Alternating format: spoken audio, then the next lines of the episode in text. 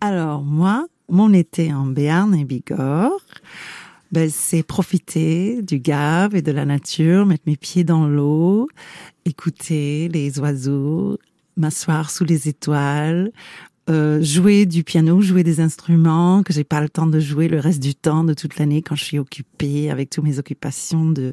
de prof et de chanteuse, jouer du banjo, aller au festival international de tango à Tarbes pour rencontrer des gens de partout dans le monde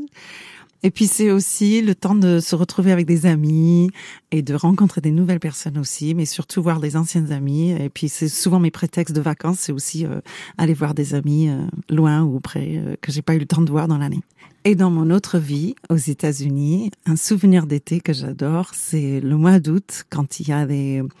on appelle ça les, c'est, c'est comme les cicadas en fait, les, les petits, les petits insectes qui font du bruit qu'en août. Ça s'appelle les katydids ils font un bruit, ils font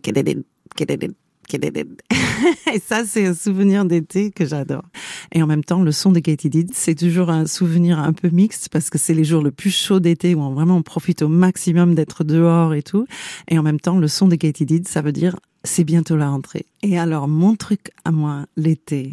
c'est aller en montagne et être sous les étoiles pour écouter leurs histoires la nuit. Et elle me raconte euh, des idées pour les nouvelles chansons, elle m'apaise,